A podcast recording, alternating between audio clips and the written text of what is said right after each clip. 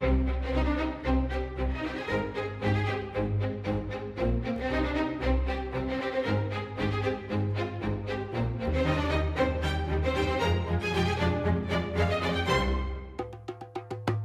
Ora, de tudo aquilo que ontem comentou que poderia acontecer nesta história e que seguramente aconteceu, vamos começar pelo lado mais rígido ou por aquela flexibilização?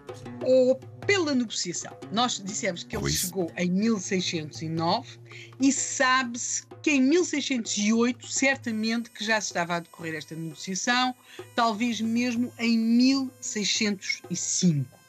Uh, por, do lado do Mulai Sheikh, Uh, percebe-se o porquê, ou seja, uh, havia desde 1603 uma luta entre diferentes irmãos pelo poder, naquilo que nós designamos como Marrocos, uh, estes contactos de, de Moulay Sheikh com, com Espanha, através de vários emissários, começaram a ser feitos um pouco depois de 1603, em 1605 já se sabe que terão existido contactos através do Duque de Medina Sidónia que, para ver da possibilidade ou do interesse do rei de Espanha em proteger Mulay Sheikh uh, e de alguma forma uh, apoiá-lo na luta pelo poder. E aí podemos perguntar mas o que é que porque é que os espanhóis estavam interessados nisso? O que é que eles tinham o que é que Mulay Sheikh tinha para lhes poder dar em troca? Bem tinham algo que uh, reza a lenda que Filipe II terá dito: uh, ah, vale mais que toda a África. Estamos a falar de um porto e de uma cidade, estamos a falar de Larache.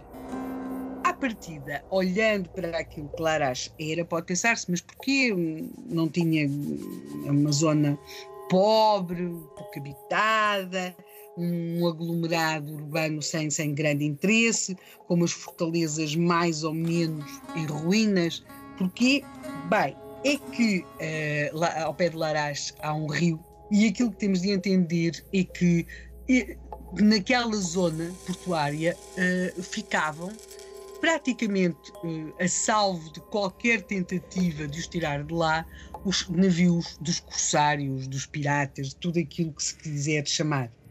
Ora, a Espanha estava, estamos a falar de 1609, portanto havia um intenso tráfico com as possessões ultramarinas, uh, com a América do Sul, portanto havia uh, um, um, conjunto de, de, navios que eram sistematicamente assaltados, não é? Daquela imagem que nós temos dos filmes, os, os galeões espanhóis carregados de ouro, pois, uh, mas carregados de ouro, mas às vezes ficavam pelo caminho. E alguns dos piratas corsários que se atravessavam no caminho desse, desses galeões espanhóis eh, acabavam por conseguir ficar a salvo nesta costa daquilo que hoje designamos como Marrocos. Portanto, havia o interesse por parte de Espanha em conseguir ter um porto em Marrocos, um porto que lhe permitisse enfrentar os, os sucessivos corsários, os tais assaltantes dos seus navios, ou de alguma forma regularizar o tráfego marítimo aqui nesta zona do Mediterrâneo. Portanto, havia esse interesse, ou seja, para a Espanha acolher o Mulaiché com todas as complicações que isso poderia trazer, uh, não quer do ponto de vista religioso, quer da, da questão de acolher a corte de um, de um, de um rei estrangeiro que para mais tinha outra, outra religião, tinham outros hábitos, trazia consigo judeus e trazia também consigo cristãos que se tinham convertido ao islamismo. Portanto, tudo isto é, pode parecer muito complicado, mas eh, se realmente Larache valia mais do que toda a África, quer dizer, eh, digamos que quem achava que Larache valia assim tanto estava disposto a flexibilizar alguns desses princípios. Portanto, agora que nós temos aqui é de perceber Mulai Sheikh chega a Portimão em 1609, uhum. temos de entender que na altura o rei de Portugal e o rei de Espanha são exatamente a mesma pessoa. Mulai Sheikh está em Portimão, mas tanto quanto se sabe, ele começa a não ficar muito satisfeito.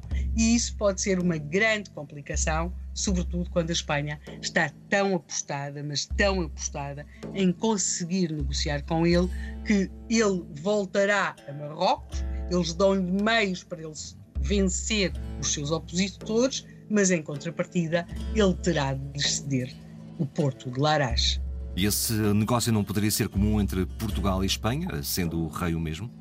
Uh, o negócio, quer dizer, terá corrido mais por conta de Espanha, mas nós pusemos alguns meios, até porque não convém não esquecer, quem está a ter de pôr uh, a mesa e a despesa é Portugal em Portimão.